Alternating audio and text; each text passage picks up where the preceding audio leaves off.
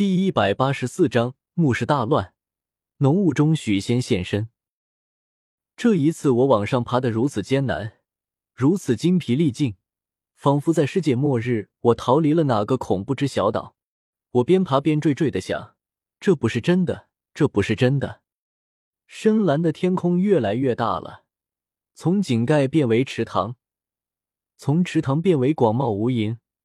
我总算跌爬到了地面。大口深呼吸，这冬日清晨的空气，似乎肺部都要被清冷弄紧缩了。四周安静极了，天色越来越亮。一群斑鸠在灌木丛里咕噜噜的游走。我站起来，无暇多想，去把绳子牵过来，打井水一般放了下去，然后头朝着洞口吹口哨，吹了几分钟不见亮亮的反馈，我心里没了谱，想下去又觉得不妥。心焚焚，不知道怎么办，便又喊亮亮，亮亮，没人应，怎么办？我想起根明和许仙，对对对，我去找他俩。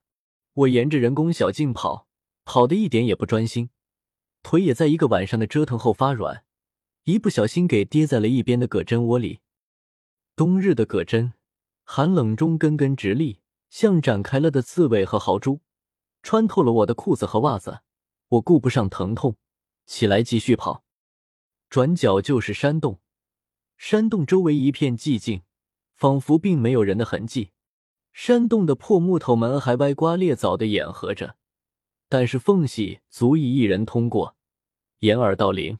我进去山洞，看到根明还在呼啦大睡，鼾声像贝多芬上厕所时响的曲子。许仙却没有看到。我用腿对着根明的屁股。急促的踢踏，说：“根明，醒醒醒醒！”根明坐了起来，说：“弄完了。”我说：“玩个毛线！”许仙呢？根明左右看看，说：“刚才还在呢呀。”我说：“出事了。”许仙，许仙，快起来去找他！根明慌忙站了起来。我们又在山洞里找了一下，连干草也去扒拉了几次。确认没人后，便一起出了山洞。薄雾升了起来，给雪后羞涩的懒洋洋起床的太阳披上了一层妩媚的薄纱。山里更加宁静，空气里的水分子可以看得清晰。再翻滚，再欢腾，也许过不了一会，漫山遍野都是朦胧一片了。我心急如焚，对着薄雾大喊：“许仙，许仙！”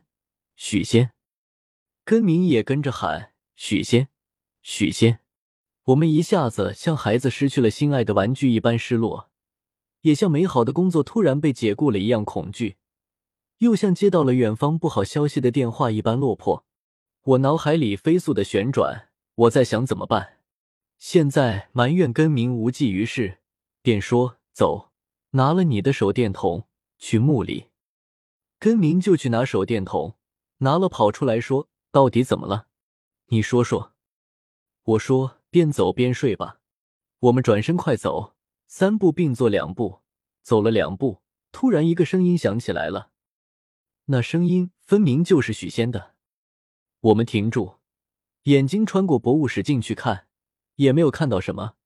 我以为我听错了，疲惫里出现幻觉了。根明叫道：“许仙。”许仙从薄雾里出现了，一瘸一拐，慢慢走了过来。我们迎上去，近了确认是他。根明咆哮道：“你他妈跑哪里去了？”啊！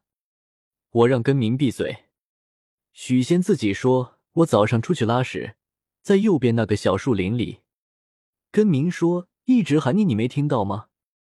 许仙说：“拉屎尴尬，拉完了我就过来了，你们急忙忙的。”喊这么大声音，我说不扯了，能不急吗？他们三个人还在墓底下，生死未卜，关键是我不知道发生了什么事情。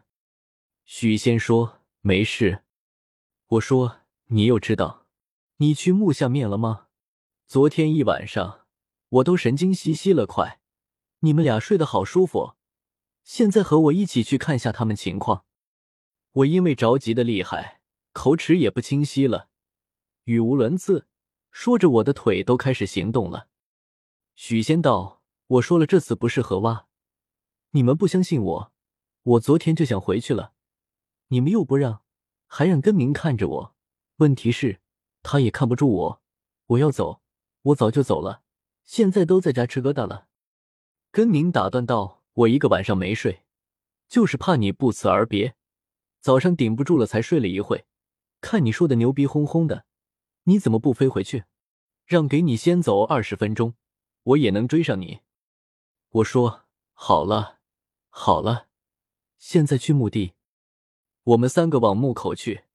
薄雾逐渐变浓，转眼之间，能见度只有几米了。我走在最前面，许仙中间，根明最后面。我心里急，走得便很快。一会回头去看，只见白茫茫一片。等了等，人头人身逐渐显露出来。仿佛革命时代的米汤写字点酒显色，我有些晕乎乎，跌跌落落，倒也很快到了墓口。我看了看墓口，依然黑色的深深，我便对着深深的黑暗大喊：“亮亮！”我和根明决定下去看看。根明刚开始不想下去，只是对着墓口喊，喊得声嘶力竭，希望下面有回音。后来终于没有回音，我说。这个时候必须下去了。许仙不动声色，只说没事。到底怎么个没事，他也不说清楚，恨得我牙痒痒。我不由分说，拿了根明的手电筒就下去。下到一半，有些阴风阵阵，土壤的潮湿在冬日的早上呈现出比生气的女人更冷的情况来。我很快就到了下面，手电筒向木门处射过去。看见了躺在地上的亮亮，我把他使劲揉，他很久才醒，醒了看着我说：“把尹森杀了，快，快，把他杀了。”我心里吃了一下，问尹森在哪。亮亮说：“下面和松林一起，你去呀。他要杀松林，你去呀。”我突然感到无数的阴冷，像冰桶一般倾倒在我的身上。我跑到北墙的口子去看，手电筒照射下去，依然混沌一片。这真是要命！关键的关键，我不能下去了。我不知道下面什么情况，心里有些发怵了。也许松林和尹森在下面打斗，可是怎么没有声音呢？我虽然不相信鬼神，不在乎他们的神神秘秘，我相信自己。但是在这个时候。心灵突然被一次又一次的摧残打击，仿佛美军炮轰上甘岭，一遍一遍又一遍，一次一次再一次。我有些发抖了。我再到了亮亮身边，抓住他的衣服，愤愤地说：“快说，怎么回事？说清楚啊！我要疯了！说呀说呀说呀！”亮亮被我抓的咳嗽，气若游丝道：“他俩在下面打架，你上去以后。”我听到了声音，松林的声音。他说：“尹森要打死他，神经病！不要再和我说因为狸猫精，我不相信什么狸猫精。我不想要听的的偏偏来了，因为接着亮亮说：不管你信不信，我觉得就是狸猫精在作怪。狸猫精在哪？难道就是那个中秋节圆溜溜、黑黢黢像大斗的东西，晚上出来灵光一现？”跑得比老鼠都快的那个，也没什么本事吗？也不敢正面和我交锋一次，在背后里耍小动作，有什么可值得炫耀的？我他妈就是不服气了，我非要会一会狸猫精。我决定下去棺材室。根明慢慢慢慢的下来了，走路左顾右盼，也拿了一个手电筒，进来了木门，看着躺在地上的亮亮，吓道：“哎呀，亮亮，怎么成这样了？”并没有第一时间去亮亮那里慰问，而是拿着手电左右上下的看，似乎这墓里他并不曾来过。我一看到他的样子，心里的气就来了，呵斥道：“根明，你干嘛？鬼鬼祟祟的样子，你怎么不去死了算了？”根明听了十分不爽，说：“你他妈算哪个东西？论辈分，你的叫我叔叔，你还这样和我说话，你懂什么？”我经历的不比你多。我深深的知道，这个时候不是吵架的时候，我便怒气下沉，说：“对不起，我错了。”根明叔，你照顾凉凉，我下去看看松林和尹森。根明手电筒在我的身体上画了一个不规则的弧线，走到亮亮身边，扶起来亮亮，阴阴的出了木门，招呼地面上的许仙放绳子下来。我看看刚才亮亮躺着的旁边是那个石柱，石柱旁边便是两袋收货品，里面有阁老的金头。我有意将袋子隐藏起来，又觉得没有必要。便看着根明和亮亮站在木门外有大山早上自然白色的地方。也许刚才根明下来是眼睛不适应这里面的黑。我想不了那么多了。听说血液可以辟邪，我即使不信，也应该给自己更强大的心理暗示。用牙齿咬手指，咬了好久下不去嘴，到了很疼很疼的时候，牙齿就毫不犹豫的放弃继续咬自己了。牙齿舍不得咬手指头，我便去木门旁边，拿了一块被炸药炸的一点不规则的尖石头，右手举起来石头，朝着放在地上的左手去砸，石头落地，左手很巧妙的闪开了。我看着亮亮慢慢上的面了，根明仰着头看着，陷在一边。我突然跑过去，对根明说：“根明，打我。”根明吃了一下。说打你，我说你不打我，我打你了啊！根明说神经病，我就一拳朝着根明的脸打了过去。他没有心理准备，以为我开玩笑，来不及躲闪，鼻子正好中了我的拳头，俯身去捂住脸，骂道：“钟凯，你平白无故打我干嘛？